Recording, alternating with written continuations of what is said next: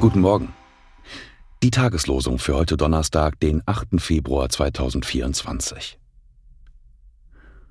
Es ist ein köstlich Ding, geduldig sein und auf die Hilfe des Herrn hoffen.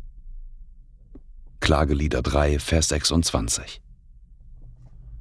Lasst uns laufen mit Geduld in dem Kampf, der uns bestimmt ist, und aufsehen zu Jesus, dem Anfänger und Vollender des Glaubens.